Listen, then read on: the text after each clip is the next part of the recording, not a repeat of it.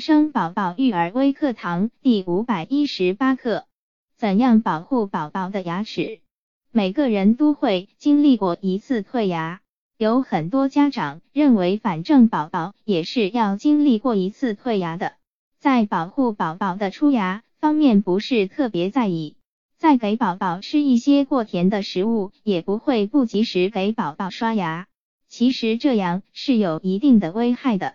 一旦宝宝的牙齿出现问题，就会影响到宝宝的正常饮食，并且出现牙疼，也是一件非常痛苦的事情。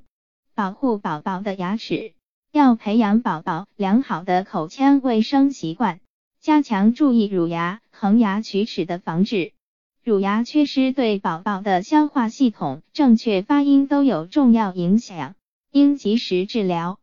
可以为宝宝选择较软的保健牙刷和含氟牙膏。如果宝宝比较小，可以用纱布帮宝宝擦牙龈，做到早晚刷牙，饭后漱口，预防牙颌畸形的发生。